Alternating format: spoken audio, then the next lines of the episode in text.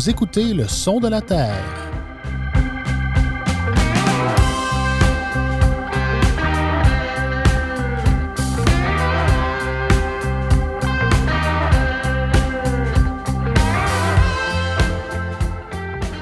Bonjour à toutes et à tous. Bienvenue dans votre balado agricole Le son de la Terre.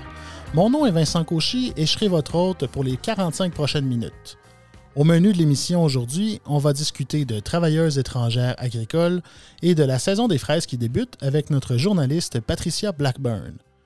Ensuite, je vous propose une rencontre avec le chef de la direction de Solio Agriculture, Casper Castra.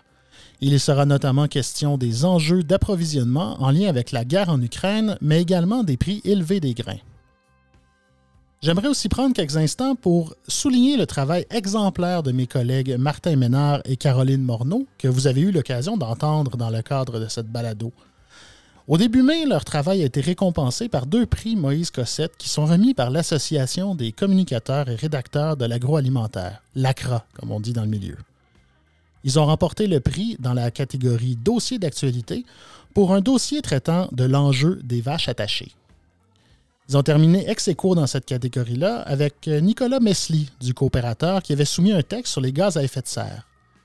Caroline et Martin ont également décroché euh, le prix dans la catégorie dossier technique pour leur sujet intitulé Qui calcule gagne, qui traitait des façons de minimiser ses coûts de production et de maximiser ses profits. Félicitations à vous deux. Maintenant, sans plus de préambule, je vous souhaite une bonne émission.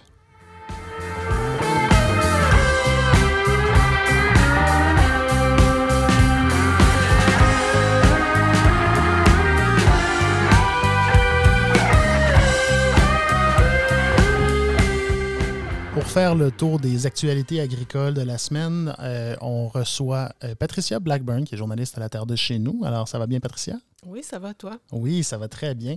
Écoute, on a plusieurs sujets euh, à l'ordre du jour. Alors, je propose qu'on s'y, attarde dès maintenant. tu nous as pondu dernièrement un dossier assez intéressant sur les femmes travailleurs, travailleuses étrangères temporaires, qui, qui, sont des, des travailleuses de qui on n'entend pas souvent parler. Euh, quelles ont été tes, découvertes et tes surprises? Euh? Oui, ben c'est ça. C'est un bassin de travailleuses étrangères euh, temporaires dont, comme tu dis, on n'entend pas souvent parler parce qu'elles sont peu nombreuses, mais aussi les, employeurs ne vont pas naturellement vers, vers elles.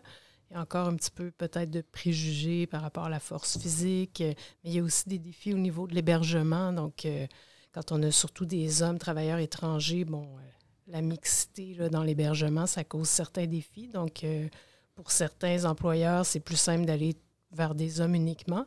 Sauf que là-bas, dans les pays où elles sont recrutées, Mexique, Guatemala, elles sont toutes vraiment intéressées à venir et il y a des longues files d'attente. Elles attendent de venir, mais personne les, les engage parce que c'est quand même l'employeur qui coche s'il veut une femme ou un homme comme travailleur. Donc, euh, elles font la file, elles attendent leur tour, puis celles qui sont choisies, elles sont toujours euh, très reconnaissantes envers leur employeur parce que souvent, ça, les aide à, avoir une meilleure qualité de vie dans mhm. leur pays, ben, pour leur famille, de venir travailler quelques mois par, euh, par année ici. Donc, euh, J'étais quand même assez surpris de voir que ben, c'est un, un c'est pas un programme, le travailleur des têtes existe depuis longtemps, mais que la possibilité pour les femmes de, venir en tant que travailleuses étrangères, c'est quand même ben, relativement récent. Oui, c'est depuis les, années 2000 où euh, l'entreprise euh, Fraisbeck euh, à Sainte-Anne-des-Plaines a décidé de, de, partir un programme, là, de, a demandé en fait, de mettre sur pied ouais, un projet pilote pour essayer de recruter des femmes à l'étranger. Et puis, euh, bon, tranquillement, ça s'est mis en place. Euh, ils ont commencé avec quelques-unes, puis de plus en plus, ils en ont engagé, plusieurs. Et maintenant, c'est ouvert à tout le monde. Puis, quand on, j'ai fait un appel à tous là, pour savoir qui engageait des femmes, puis finalement, il y en a plus qu'on pense, mais ah c'est, moins que, bon, chez Fraisbeck, par exemple, mhm. ils en ont maintenant 160. Ça, c'est un oh, des plus gros employeurs de, pour des, femmes travailleuses étrangères. Mais euh, pour d'autres producteurs, euh, c'est seulement une ou deux. Ou... Puis c'est souvent des, femmes qui leur ont été référées par d'autres travailleurs. De la famille. De la famille, c'est ça. Donc, euh, il y en a un petit peu partout. Puis, euh, tous ceux à qui j'ai parlé étaient vraiment satisfaits de, leur travail. Mais euh, chez, chez Fresbeck, ça a l'air d'un cas assez, assez particulier. je ne sais pas si on a le ratio ou est-ce qu'il y, a des hommes aussi qui travaillent Il y a un petit peu d'hommes, mais c'est la majorité. Ce sont des femmes et 160 femmes maintenant. Puis, si je me souviens bien, une trentaine de travailleurs étrangers hommes.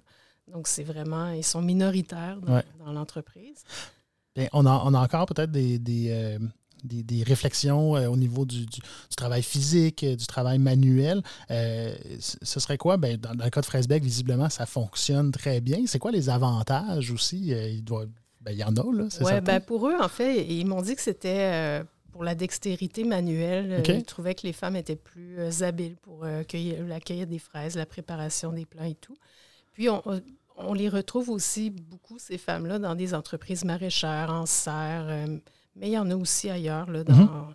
chez les producteurs laitiers, puis ça fonctionne aussi. Mais certaines, euh, certains producteurs m'ont souligné, euh, il y a quand même un défi au niveau de la lourdeur des tâches physiques. quand on est une femme, c'est plus difficile. Donc, certaines productrices qui ont engagé une femme, elles adaptent un peu les tâches là, pour que ça soit moins difficile, pour s'adapter à la force, parce que c'est quand même euh, une réalité. C'est quand même du travail, euh, ça. Ça, peut être lourd. Euh, tu parlais des défis d'hébergement aussi, ça, ressemble à quoi? Puis comment est-ce que les, les, producteurs font pour, pour arranger tout ça? Ben, ça varie beaucoup d'une entreprise à l'autre parce qu'ils ont chacun leur, leur façon d'héberger les travailleurs, mais euh, il y en a plusieurs qui se sont organisés là, pour soit mettre un drap pour délimiter l'espace entre les, femmes et les hommes. Mais chez Fresbeck, par exemple, c'est assez particulier puisque c'est juste des femmes qui sont là. Alors, c'est comme un petit village là, de, maisons mobiles, mais ce sont juste des femmes. OK.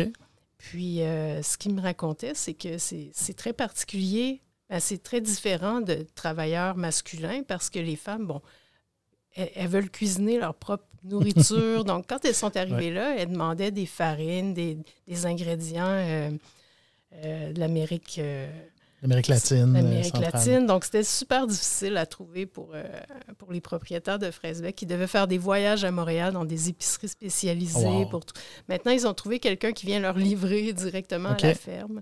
Mais ouais, il y a des spécificités comme ça avec les femmes. Puis j'imagine qu'avec un nombre euh, aussi euh, grand de travailleuses étrangères, ça doit changer aussi la dynamique, euh, même dans jusqu'à l'intérieur du village. Oui, même dans le village, semble-t-il.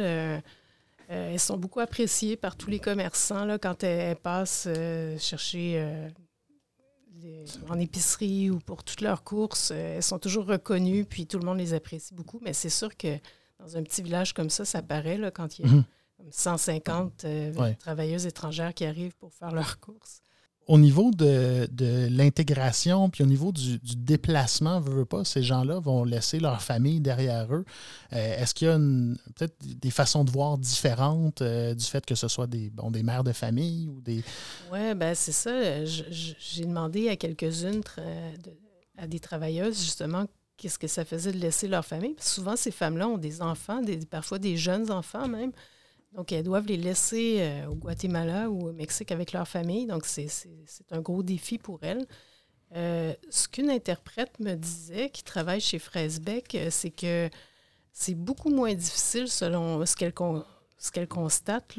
C'est beaucoup moins difficile aujourd'hui de laisser sa famille bon, au Guatemala pendant six mois puis venir travailler ici. Parce que, ben, à cause des, réseaux sociaux puis la, la, technologie. la, technologie. ils peuvent rentrer en communication facilement avec un téléphone, avec leur famille, ils peuvent leur parler à tous les jours s'ils veulent. Contrairement à il y a 20 ans, là, quand le programme a commencé, mhm. euh, les premières femmes qui ont commencé euh, à travailler ici trouvaient ça pas mal plus dur, je pense, de laisser leurs petits-enfants euh, avec leur, leur, mère ou leur père. Puis j'imagine aussi qu'il y a des belles histoires de, des belles histoires de famille aussi. Ben, oui, c'est fascinant, mais il y a des gens, des, femmes comme ça qui viennent travailler ici, puis maintenant, c'est leurs leur, filles qui viennent, puis éventuellement, ils espèrent que ce soit leurs petites filles qui, poursuivent le chemin parce qu'ils ils veulent continuer un petit peu la, tradition. C'est super intéressant. Écoute, pour rester dans le, dans le monde des travailleurs étrangers, travailleuses étrangères, euh, j'aimerais ça qu'on parle un peu aussi du, euh, de la hausse du seuil de travailleurs étrangers euh, qui avait été demandé et obtenu. C'est tout récent que le, le, seuil a été, a été élevé. Là. ça a été relevé, oui, c'est en vigueur depuis le 24 mai, donc c'est encore assez récent. C'était de 20% Maintenant, ça a été rehaussé temporairement à 30% euh, pour euh, faire face à la pénurie de main-d'œuvre. Donc, il y a, euh, par exemple, le transformateur Olimel qui a déjà comblé tout ce 30 %-là. Il était prêt, lui. il avait déjà fait ses embauches à l'étranger, attendait que le programme ouvre, soit en vigueur pour finir les démarches. Donc, les proches, les, ces, employés-là qui, ont déjà, qui sont déjà recrutés, dans le fond, vont, vont finir par arriver euh, probablement début 2023, ce qui est prévu, puis ce qui devrait faire euh, grand bien, parce qu'il manque beaucoup de travailleurs dans ce secteur-là. Mais ça, au niveau du, du bon 2023, est-ce que est-ce que c'est euh, est-ce que c'est trop tard au, vu des, producteurs de porc, notamment? J'imagine que pour eux, c'est trop tard parce que c'est supposé d'être un, un, traitement accéléré, mais ce que certaines personnes chez Olimel disaient, c'est que, bon, pour eux, ça va encore beaucoup trop lentement. Ils aimeraient euh, pouvoir aller beaucoup plus vite. Et euh, pour les producteurs de porc qui, qui ont une. Il y a eu plusieurs baisses d'achat de porc euh, récemment, donc mhm. puis c'est lié à la pénurie de main-d'œuvre. Donc, eux aimeraient vraiment que cette, cette main-d'œuvre-là arrive pas mal plus vite, j'imagine. Alors oui, ben oui, les travailleurs vont finir par arriver en 2023, mais en ce moment, on est en 2022 et on est au mois de juin. Alors, euh, c'est le temps des fraises euh, qui, euh, qui s'amorce. Alors, c'est un tout autre sujet. pour les, gens qui sont habitués de, payer peu, c'est sûr qu'on est, on est au Québec, souvent on fonctionne avec les saisons. Et puis on a l'habitude de, quand il y a des fruits de saison, de les payer beaucoup moins cher. mais cette année, ça ne sera peut-être pas le cas au niveau des fraises. Non, euh, ben, il y a les coûts de production qui sont à la hausse, comme partout ailleurs, le coût du carton, du plastique, etc., le coût euh, de ben, l'essence. Et puis, euh, il y a la, dernière hausse du salaire minimum aussi qui affecte beaucoup les producteurs de fraises parce que la, main-d'œuvre représente 50% de leur, leur, coût de production, en fait. Donc, c'est énorme pour eux. Puis, c'est sûr que les prix d'avant leur permettraient plus d'arriver pour rester rentables. Donc, ils n'auront pas le choix de, remonter un petit peu, mais euh, en même temps, ils sont conscients qu'il y a un jeu d'offres et de demandes. Ils ne peuvent pas euh, monter à l'infini. Donc, euh, ça peut varier d'une place à l'autre aussi. Donc, Oui, la capacité de payer n'est peut-être pas tout le temps au rendez-vous. est-ce qu'on est qu'on peut s'attendre à des fermetures, à des endroits qui vont. Ça, c'est la grande question. Il y a encore beaucoup d'incertitudes.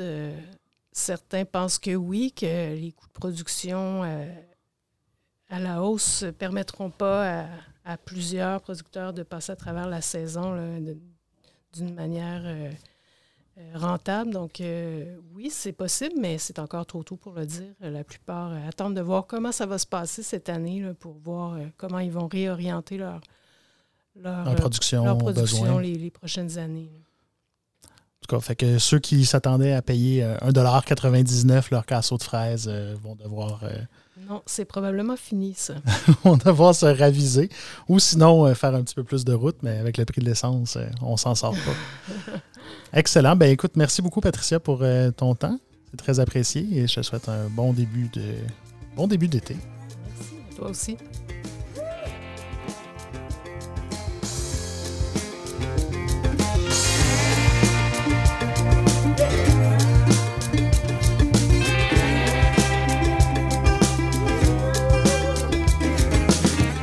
La géopolitique actuelle entraîne des conséquences économiques pour bien des gens, mais c'est encore plus marqué chez les agriculteurs, notamment en raison de problèmes d'approvisionnement.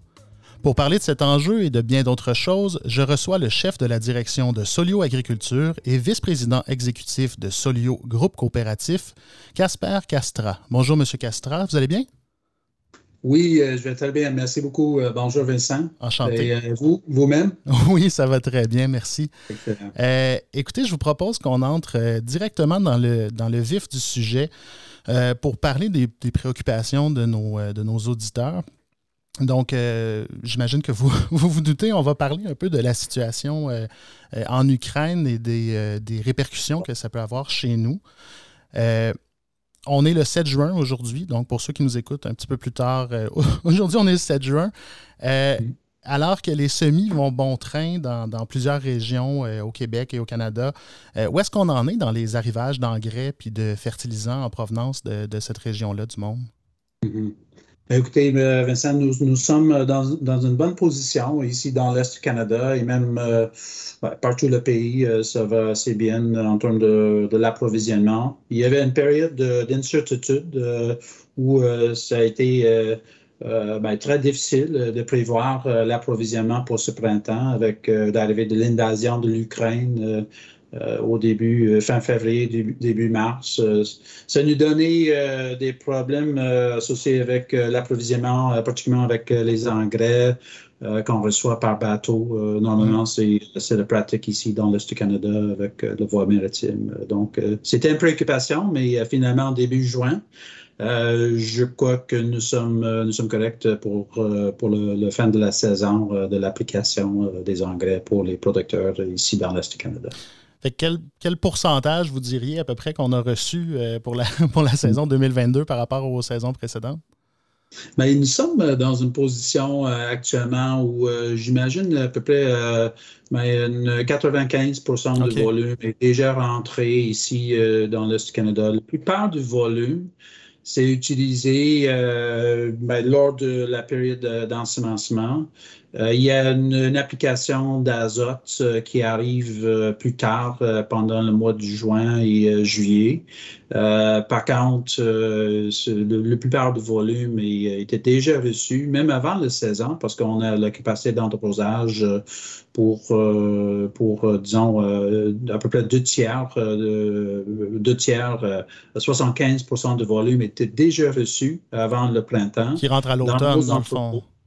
Excuse-moi? Qui rentre à l'automne précédent pour. Euh, oui, qui rentre à l'automne, euh, oui, avant la fermeture euh, de, de la voie maritime. et c'est dans nos entrepôts, des entrepôts des, des détaillants, aussi, même dans certains cas, les, les, producteurs agricoles, ils ont utilisé une portion de leur volume de fertilisants dédié pour ce printemps. Euh, mais la plupart de, l'application est déjà faite maintenant. Euh, nous sommes rendus au début juin. Fait que vous êtes confiant que les stocks vont être assez grands cette année pour combler euh, tous les besoins des agriculteurs. pour les, on, peut, on, peut, on peut se permettre de les rassurer pour cette année. Là. Pour cette année, je, crois que nous sommes corrects. il y a une, période de planification qui commence tantôt pour la prochaine saison, pour le, le prochain cycle. Euh, il y avait un grand défi, euh, bien sûr. Je ne veux pas minimiser euh, l'effort mm-hmm. qui, qui, était fait par, par l'équipe, par tout le monde, même par nos élus qui, qui, nous, qui nous ont aidés d'être certains que nous aurons le produit qui rentre avant le printemps ou pour le printemps. Euh, nous étions aussi euh, chanceux par le fait que le, printemps était un peu retardé euh, mm-hmm. versus ce qu'on a prévu. Donc, il y avait des délais des bateaux sur la mer en attente, une semaine, dix jours, même deux semaines. mais finalement, le printemps a été retardé. donc, nous étions corrects avec l'approvisionnement de ce printemps. Puis euh, il y, a une portion des engrais qui vient de, la Russie, euh, qui est frappée de, sanctions économiques euh, avec une taxe de, 35% je crois. Comment est-ce que vous réagissez au fait que, Ottawa ne veuille pas nécessairement exempter les engrais d'une telle surtaxe? Oui. Au début de la crise, notre, notre accent, notre focus était vraiment sur l'approvisionnement. on a eu nous-mêmes sur l'agriculture, nous avons eu huit bateaux qui était déjà commandé euh, avant le fin février, euh, même à la fin de l'année précédente, décembre, janvier, février. C'est la pratique d'avoir ces produits déjà sous contrat avec mm-hmm. nos fournisseurs. Il y avait huit bateaux. en fait, c'est la façon que nous pouvons engager avec les producteurs agricoles, les donner un prix avant le printemps pour eux, de, en contrepartie, de savoir leur coût de production, mm-hmm. de faire la commercialisation de leur grain. Oui, donc euh, le grand parti s'était déjà fait avant le, avant le printemps. Ces huit bateaux étaient déjà commandés. Euh, donc, euh, ce qui est arrivé, euh, on, était correct. On a, on a dû aller chercher deux de ces bateaux de d'autres origines avec un coût beaucoup plus élevé parce que c'était pas finalement possible d'aller chercher deux de ces bateaux de, de l'origine dans les ports de la Russie. mais on était capable de recevoir six et remplacer deux autres. Par contre, c'était n'était pas du tout envisageable euh, de remplacer huit bateaux. Euh, il y avait c'est un montant assez important, mm-hmm. assez énorme. Euh, ça, aurait, eu comme impact d'avoir une rupture de stock si on, est, on, était obligé d'aller chercher mm-hmm. huit bateaux de d'autres origines. C'était pas possible. Donc, vous avez quand même été contraint de, faire venir six bateaux de la Russie, entre guillemets, surtaxés, si on veut. Là. Mais euh, euh, une, c'était déjà en route. Donc, finalement, on, a, cinq bateaux euh, où on était. on, est, on, a on a vécu l'impact d'avoir une taxe supplémentaire, un tarif de 35% on a dû payer ce montant-là, qui vaut plus de 30 millions de dollars au total.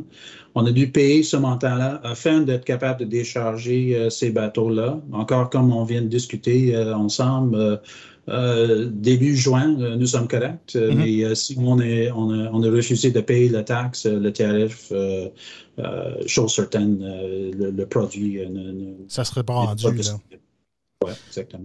Donc, j'imagine, est-ce que c'est est -ce c'est possible que les agriculteurs voient de leur côté aussi de ces. De ces la, la, saison est déjà entamée. est-ce que ça se peut qu'il y ait des agriculteurs qui se voient dans l'obligation d'utiliser de j'allais dire, de l'engrais surtaxé euh, cette saison-ci? Oui, effectivement, ça, c'est le problème. Euh, on, est, euh, on, est, on, est, on essaie, on continue d'essayer de travailler avec le gouvernement, le ministère de, des Affaires étrangères, aussi le ministère des Finances, aussi le ministère de l'Agriculture, afin d'avoir une solution où ils vont retourner le taxe qui, qui est payé par par nous-mêmes. Euh, nous sommes une association, euh, c'est une fédération de, mm-hmm. coopératifs euh, des membres agriculteurs, producteurs agricoles. Donc, effectivement, c'est leur argent. Mm-hmm. Ça ne pénalise pas le producteur, le fabricant en Russie. Et effectivement, nous demandons que le, gouvernement retourne ce montant-là aux producteurs agricoles. Finalement, on a reçu récemment un avis qu'il ne retourne pas ce montant à nous, euh, donc, euh, on est obligé euh, de transférer le tarif, le taxe aux producteurs agricoles. Donc, on est toujours en conversation avec le gouvernement afin de les convaincre de, de retourner l'argent aux producteurs agricoles directs. pour nous, c'est rien qu'on peut gagner. Mm-hmm. Ça ne représente pas une marge ou une, gain supplémentaire. C'est vraiment une, une, pénalité aux producteurs agricoles. Mm-hmm. Comment ça? Oui, c'est ça. On sans, tomber dans l'éditorial, on n'atteint peut-être pas la cible non plus euh, parce que les engrais, on en a besoin et ils viennent de Russie. donc, euh, oui. un grand partie euh, de Russie, c'est une, source d'approvisionnement très importante pour, pour l'Est du Canada. C'était le cas on est en train d'aller chercher le produit euh, pour la mhm. prochaine cycle, prochaine cycle euh, de, prochaine saison euh, de d'autres origines. C'est vraiment pensable, mais fin février, avant le, début mars, avant le printemps, c'était pas envisageable de, changer les plans d'approvisionnement pour cette année d'un point de vue plus diplomatique, si on veut, comment est-ce qu'on fait? Parce que là, on s'entend que c'est une crise mondiale. Euh, euh, comment est-ce qu'on fait pour prioriser les producteurs canadiens, les producteurs québécois euh, avant d'autres acheteurs sur la planète qui ont aussi besoin de, ces engrais-là et de ces. mais normalement, il y a une, bonne nouvelle associée avec le, processus de planification, particulièrement avec les engrais. nous sommes, toute la production des, productions agricoles et production des, des cultures euh, la période de, demande, ça arrive dans une courte période de temps. Normalement, euh, ben, disons 4, 6, 8 semaines euh, lors du printemps. Avec l'augmentation de la capacité des producteurs agricoles, ça diminue, la pression augmente, mais, nous sommes capables de répondre à leurs besoins pendant ce, ce, court période de temps lors du, du, printemps. Le défi c'est vraiment d'avoir le produit disponible ou d'avoir un, processus de réapprovisionnement afin de diminuer les coûts de production pour les, ces mm. producteurs agricoles. ce qu'on fait, ben, la période d'approvisionnement, la période d'achat, c'est plus long, donc c'est de plus longue durée, avec euh, beaucoup de planification, un processus de planification, avec 8-10 euh, mois devant nous pour euh, la saison printanière 2023. Mm-hmm. Nous serons corrects en termes d'approvisionnement. nous sommes convaincus que, que, que, nous serons prêts pour le prochain cycle. Ben, c'est-à-dire que si jamais il n'y a pas d'autres. Euh, on, euh, souhaite qu'il n'y ait pas d'autres. Qui arrivent dernière minute, euh, non prévisible, mais on, on, est, on serait capable d'être prêt pour la prochaine saison. par contre, vous, vous mentionniez tout à l'heure, bon, on parlait de, spécifiquement des, bateaux qui étaient arrivés. vous disiez on a réussi deux des bateaux à, à, s'approvisionner ailleurs. Comment est-ce qu'on réussit à faire ça? Parce que j'imagine que cet approvisionnement-là était peut-être destiné à un autre endroit sur la, sur la planète. Non, c'est effectivement c'est un très bon point. Et euh, ce qu'on voit actuellement, c'est euh, il y a un changement, une, évolution de toutes les routes de commercialisation, euh, soit le grain, soit les, soit les engrais. Donc, il y a d'autres pays qui sont capables de, s'approvisionner de, de la Russie. et, et je vous dirais que c'est même euh, seulement euh, parmi les, euh, les, pays de G7, c'est seulement le Canada qui impose un tarif de, de 35 sur, sur l'engrais. Donc, c'est une carte spéciale pour nous. il y a d'autres fabricants, d'autres producteurs mondiaux où nous sommes capables d'aller chercher le produit. Euh, le Russie, c'était toujours intéressant parce que euh, pour la logistique, euh, c'est assez proche en comparaison avec, avec d'autres mm. fabricants mondiaux.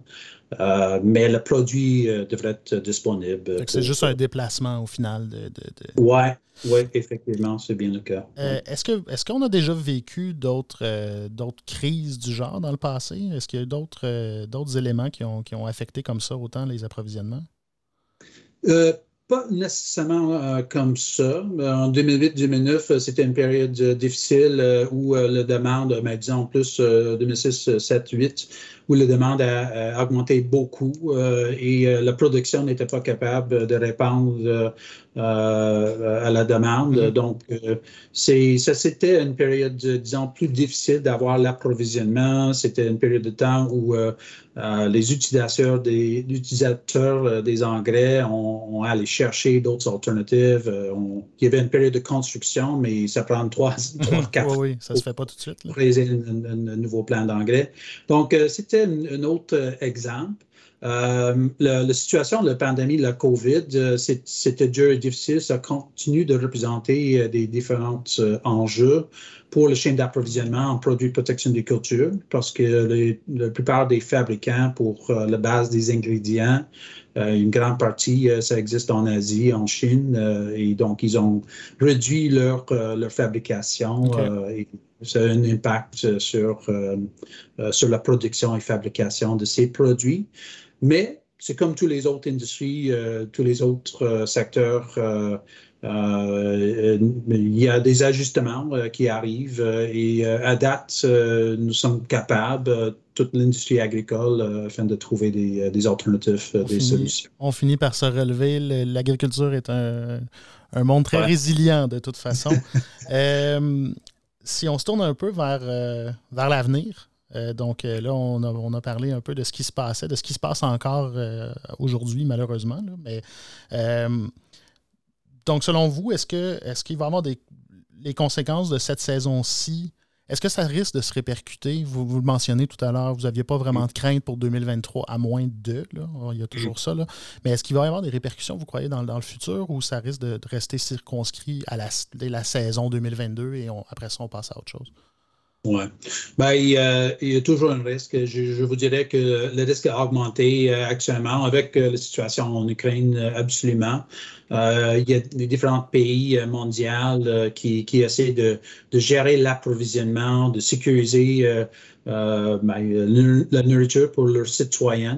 Donc, euh, il y a un niveau de protectionnisme qui, qui arrive euh, un peu de, de à gauche et à droite.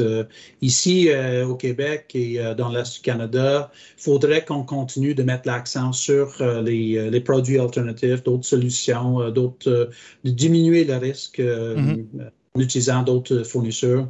Je vous dirais que même euh, ce printemps, oui, euh, on, a eu des, euh, bateaux de l'origine de la Russie qui étaient déjà ben, déjà placés en sous contrat, etc. Mm-hmm. Mais on, ne parle pas d'autres bateaux qui étaient déjà sous contrat avec d'autres fournisseurs mondiaux de d'autres origines. Mm-hmm. on, a déjà un niveau de euh, de gestion de risque en utilisant euh, plusieurs différentes. Tourner déjà euh, vers des alternatives. sans, peut-être rentrer dans le détail ou dans le, dans le secret, mais ça, va être quoi la stratégie de, pour l'achat d'engrais à l'automne chez Solio? Hmm. Ben, avec les prix assez élevés, on, on, on, prend le, euh, ben, on, prend le temps pour, on prend le temps pour être certain que euh, on, on, prend des décisions au bon moment pour essayer de, minimiser le risque mm-hmm. et pour nous et pour les producteurs. C'est-à-dire que euh, c'est, dans l'approvisionnement, il y a absolument le prix, c'est très important euh, afin de minimiser les coûts de production pour le producteur agricole, absolument. Par contre, il y a aussi, comme on sait, l'importance de l'approvisionnement, d'avoir le bon produit euh, en bonne position au bon moment, parce mm-hmm. que d'avoir un bateau qui arrive euh, mi-juin, fin juin, c'est même si le prix est très bas, c'est pas si intéressant. Oui, ça vaut rien, exactement. Euh, aussi, la, question de qualité, euh, euh, c'est aussi une, chose que nous prenons en, considération. Mais l'autre élément très important dans la prise de décision d'approvisionnement, c'est la gestion de risque. C'est-à-dire que euh, c'est pas de sens, même pour le producteur agricole, de, de, prendre toutes les décisions pour toute l'année sans avoir une, compréhension qu'est-ce que ça veut dire sur le, coût de production, mm leur rentabilité euh, future. Donc, euh, c'est une question de gestion de risque. Nous, nous allons aller chercher euh, des, des, produits, même pendant cet été, plus tard cet été, cet automne, cet hiver. c'est une façon d'éclater le risque. Étaler le plus possible. Puis au niveau des pour les agriculteurs à proprement dit, quelle, quelle stratégie est-ce que vous leur conseillerez d'adopter? Oui, c'est chose, chose, certaine, c'est important de, de, de, prendre en considération la valeur de leur récolte comme, comme ils ont fait. Je pense euh, euh ça continue euh, d'améliorer ou augmenter la compréhension que euh, euh, avant de, de, de, prendre des décisions euh, pour la commercialisation de leur grain, il faudrait prendre en considération tous les coûts des intrants, mm. d'essayer de sécuriser et minimiser les risques associés avec des augmentations de coûts qui vont impacter leur rentabilité à la fin. Euh, c'est pourquoi c'est vraiment plate ce, printemps, la situation avec les intrants, les intrants comme le fertilisant, mais aussi le pétrole et d'autres mm-hmm. intrants qui augmentent les coûts de production. Tous les coûts augmentent. Là. Exactement, et c'est pourquoi nous, nous euh, je ne vais pas nécessairement mettre l'accent sur, euh, ce point-là euh, toujours, mais c'est pourquoi les tarifs sont importants de retourner ce montant aux producteurs agricoles parce mm. que c'est un coût supplémentaire qui va impacter leur rentabilité, qui ne donne rien en termes de valeur mm. pour les producteurs agricoles et ni qui influence les, les, fabricants en Russie. Tout à l'heure, vous avez parlé de, diversification, de l'importance de, de, devenir un peu plus autonome, de regarder d'autres avenues. Euh, bon, au Québec, on a entendu énormément parler de la question de l'autonomie alimentaire dans les dernières années avec la pandémie. Euh, est-ce que cette, cette autonomie alimentaire-là pourrait également passer par le développement de la filière des engrais euh, au Québec? Est-ce que vous croyez que c'est quelque chose de possible? Il y a euh, des, des, changements en cours euh, en ce qui concerne la technologie associée avec euh, l'engrais. C'est-à-dire que même l'engrais enrobé, c'est une façon d'améliorer l'utilisation de, de, ces produits, de minimiser le montant qui est utilisé, de minimiser les pertes dans l'environnement. Il y a beaucoup de technologies qui est actuellement en cours. donc, le taux d'efficacité pour les fertilisants, par exemple, des, des, engrais chimiques actuellement, c'est, euh, ça tombe euh, même euh, jusqu'à un montant de, 35 à 45 en termes de taux d'efficacité d'utilisation des, des, nutriments dans les, les, fertilisants des engrais traditionnels.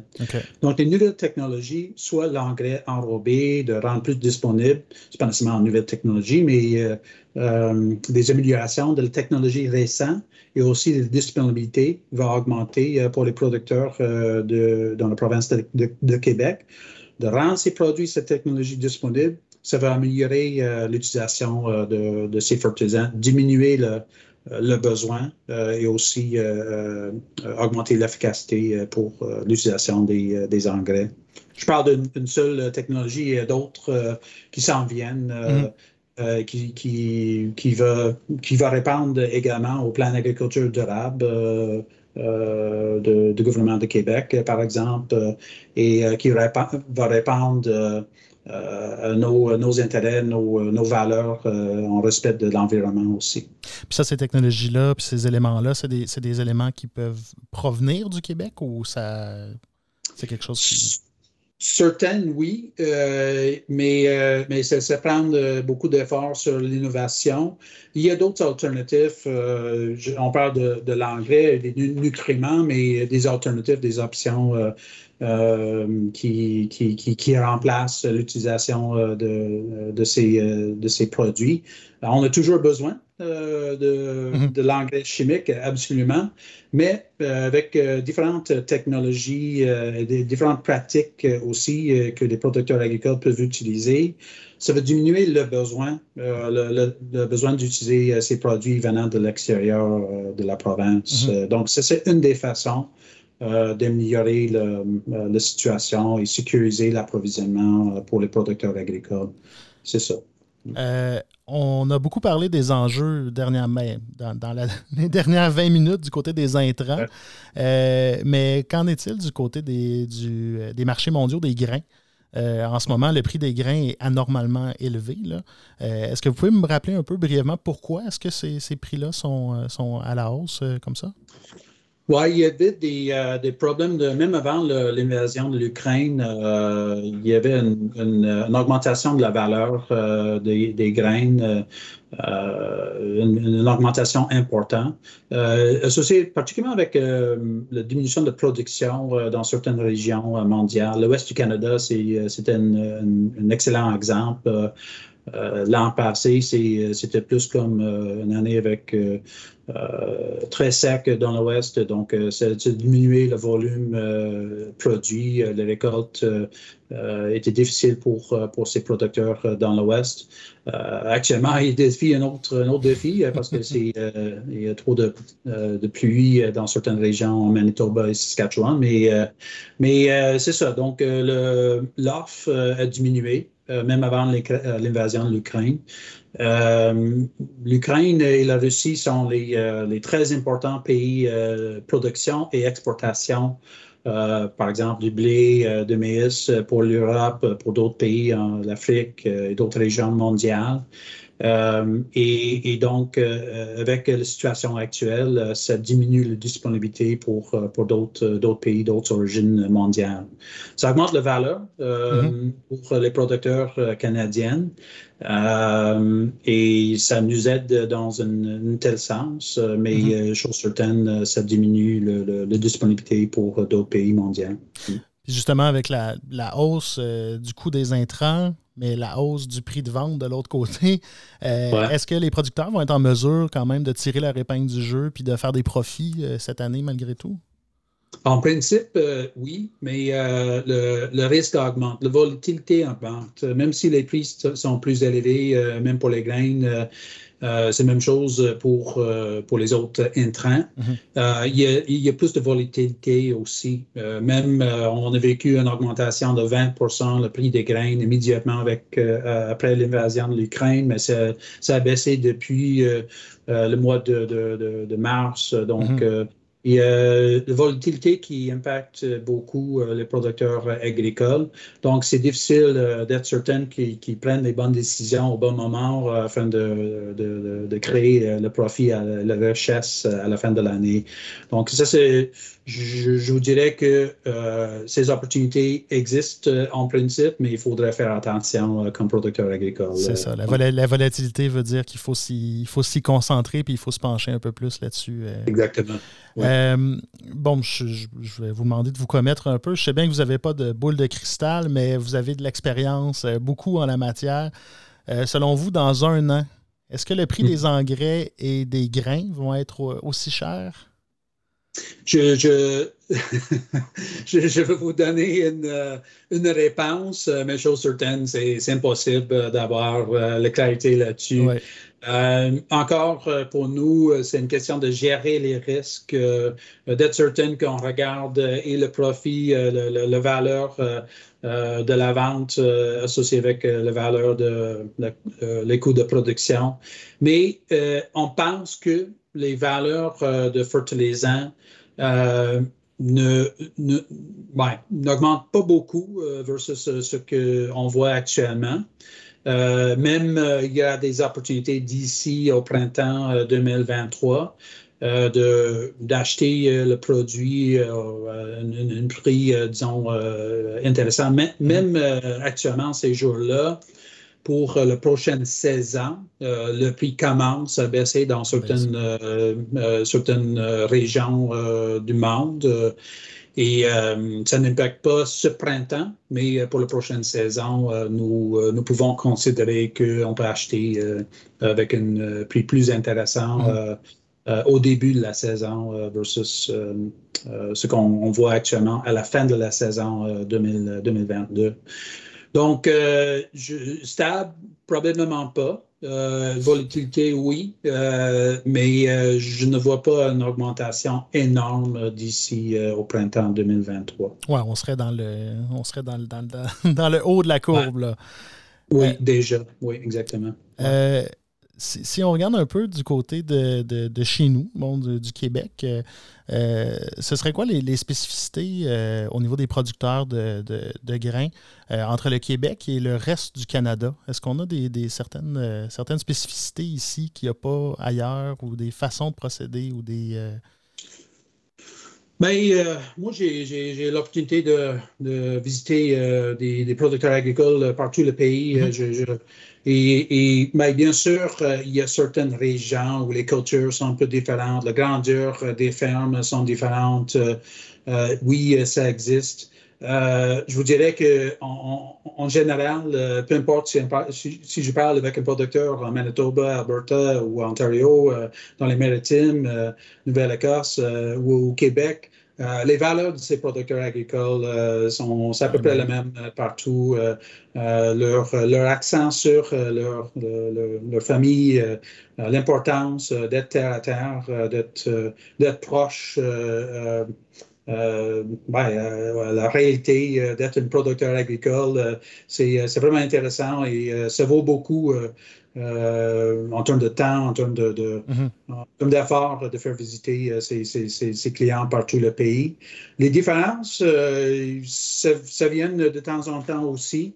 je vous dirais que si on regarde, même, je mentionnais tantôt le plan d'agriculture durable ici au Québec, ce qui est, une, ce qui est un niveau de différenciation versus ce qui existe dans d'autres provinces.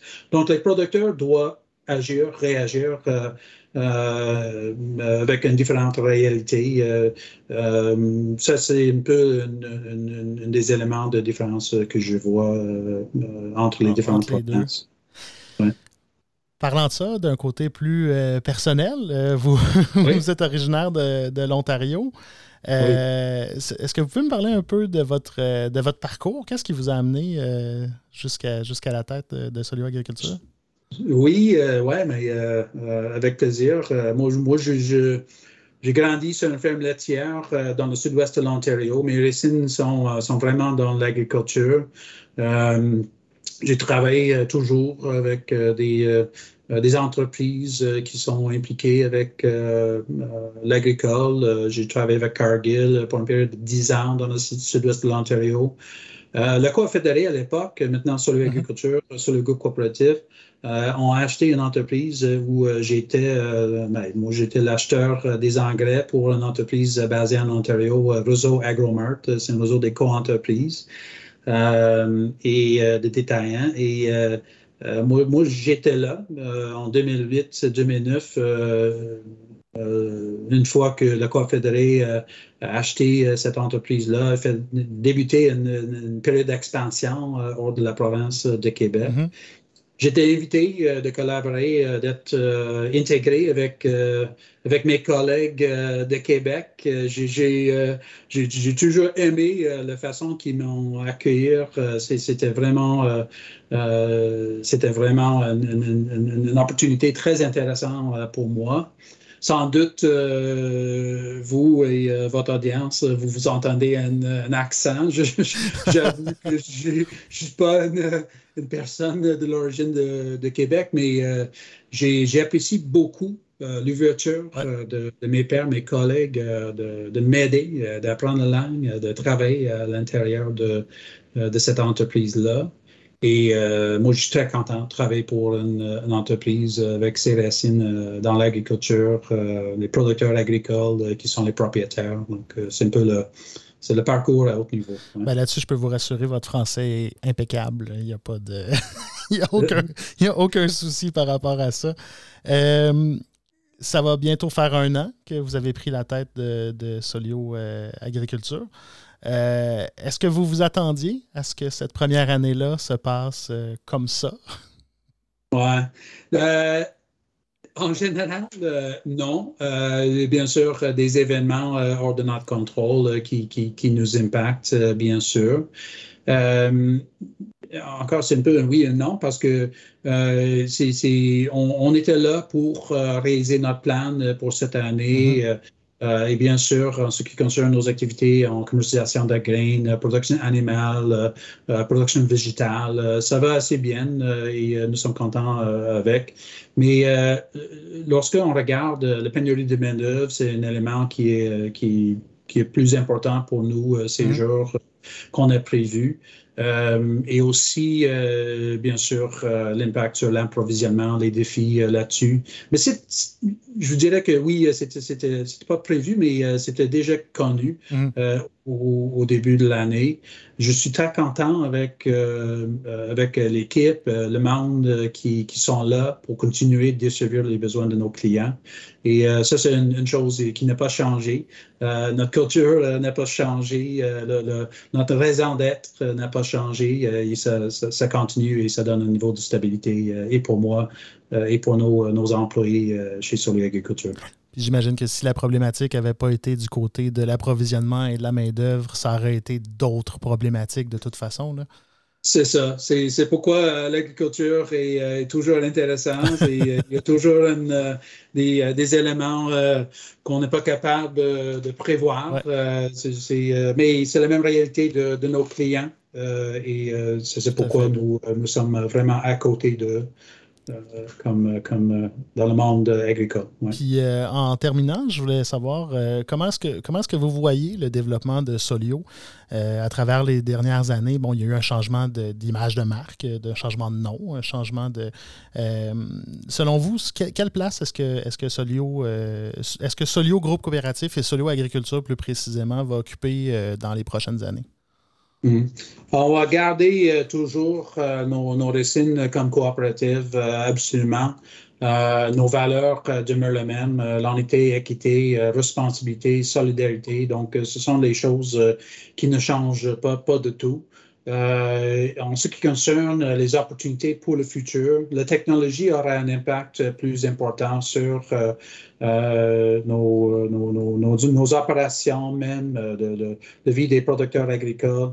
Euh, les alternatives euh, pour la production euh, des produits alternatifs, des, opportunités d'avoir d'autres pratiques vont, continuer de, d'évoluer et nous pensons que c'est important d'être au front de, de ces mm-hmm. choses-là. et ça, c'est pourquoi on met l'accent sur recherche et développement, euh, de travailler avec des, des, entreprises à l'externe qui ont des nouveaux produits, nouvelles technologies. donc, on est toujours à la recherche de ces opportunités pour le futur. Et comme j'ai mentionné tantôt, il y a des, des cibles pour diminuer l'impact de, de, de, de l'industrie agricole. Mm-hmm diminuer euh, l'emploi environnemental. Euh, ça, c'est euh, un, élément très important pour nous. on prend ça comme une, cible, un défi important pour Solio et, la Confédérée, de diminuer notre, notre impact et l'impact de, la production agricole. Oui, je pense que c'est un enjeu qui va devoir, qui, devrait et qui va devoir toucher toutes les, sphères de la société de toute façon en terminant, euh, ultimement, si vous aviez euh, quelque chose à dire euh, à nos, aux gens qui nous écoutent, si vous pouviez vous adresser directement à tous les producteurs québécois, un mot d'encouragement, une, pensée, quelque chose, ce serait quoi? Oui, c'est dans, le. En ce qui concerne l'agriculture, c'est toujours intéressant. Il y a toujours des opportunités qui se présentent. En fait, il y a plus de euh, de, visibilité sur euh, notre métier. Euh, nous sommes très, très heureux, très contents continuer à travailler à côté, en appui des les producteurs agricoles, les familles agricoles. et on voit il y a beaucoup d'opportunités pour le futur. donc, c'est pour nous, c'est ça, c'est le, le, le, priorité pour le futur. c'est travailler avec nos producteurs agricoles main en main le plus possible. Euh, pour, euh, pour aller chercher euh, des, ces opportunités pour ces familles agricoles. Excellent. Ben, merci beaucoup, M. Castra. Ça fait, ça, un plaisir de vous rencontrer. Et, et de mon côté aussi, merci pour l'opportunité, merci pour l'invitation. J'apprécie beaucoup. Merci beaucoup. Merci beaucoup. Passez une excellente journée. À vous aussi. Au revoir.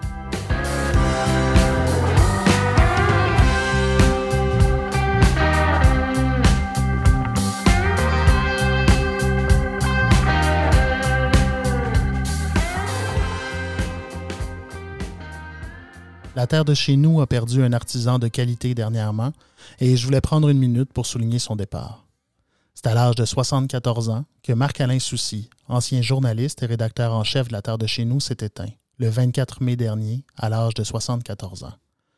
Marc-Alain a également été rédacteur en chef du Bulletin des agriculteurs. Il a gardé la flamme jusqu'à la toute fin, lui qui écrivait encore dans nos pages en tant que pigiste. Je joins ma voix à toutes celles de mes collègues de la Terre de chez nous pour offrir toutes nos condoléances à sa famille et ses proches. Salut Marc-Alain.